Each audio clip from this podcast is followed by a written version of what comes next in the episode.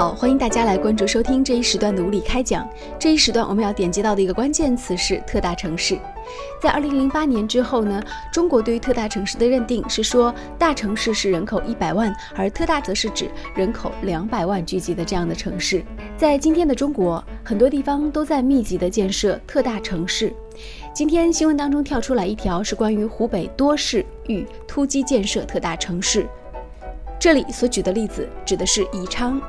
宜昌是湖北省内经济总量仅次于武汉的省域副中心城市，是诸多有建设特大城市目标的地级市之一。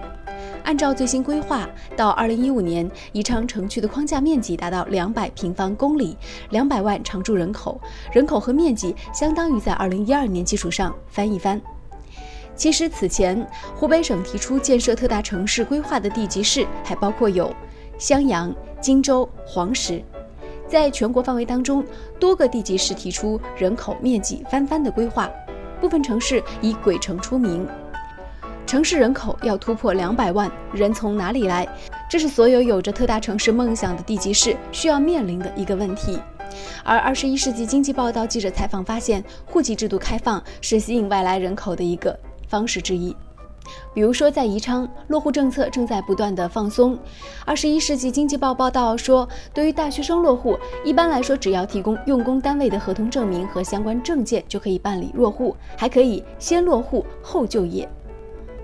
但是与之相对应的是，近日国土资源部正式发布了一个关于节约集约利用土地政策的规定。国土部表示，为了防止地方在经济发展当中的急功近利，片面追求土地收益，增强规划科学性和刚性管控，需要对用地规模实行一个控总量、挤存量、提质量的方式。也就是说，对用地规模会进行一个整体的调控。这样的规定的出台，其实不是没有先见性。最近这些年，中国土地资源粗放性利用的现状没有改变。单位国内生产总值耗地不仅高于发达国家，甚至高于一些新兴的经济体国家。一些地方的城镇化用地规模扩张过快，而城镇建成区的人口密度大幅下降，脱离了人多地少的基本国情。在北京、上海这些大城市里，我们会看到很多人是一房难求。但是走到中国的一些小型城镇，你会发现这些地方城镇化的扩张规模会让你看到这里建了大量的房子，可是他们却没有人来居住。根据统计，目前中国城镇化低效用地居然达到百分之四十，农村空闲。住宅达到百分之十到百分之十五，而处于低效利用状态的拆迁而成的城镇工矿建设用地大约是五千平方公里，占到全国城市建成区的百分之十。而在这样的背景下，盲目的进行开发，开发大城市，人从哪里来，就成了一个首当其冲的一个问题。对于湖北多地预备要建设特大城市，网络上这是成了视频度最高的一个热帖。比如有一位网友夜来人静就说：“以前的宜昌呢，就是一个小城，但是干净安逸，物价不算高，房价还可以接受。现在呢，三个月没去的地方完全不认路，好好一条东山大道，今天挖明天刷，搞得跟打过仗一样。物价高的是吓人，可人均工资只有一两千。自从建了工业区，到处灰蒙蒙一片，走到大街上，正宗宜昌话的人都越来越少，这究竟是哪里呢？所以希望物价能低一点，路能好走一点，空气能清新一点。”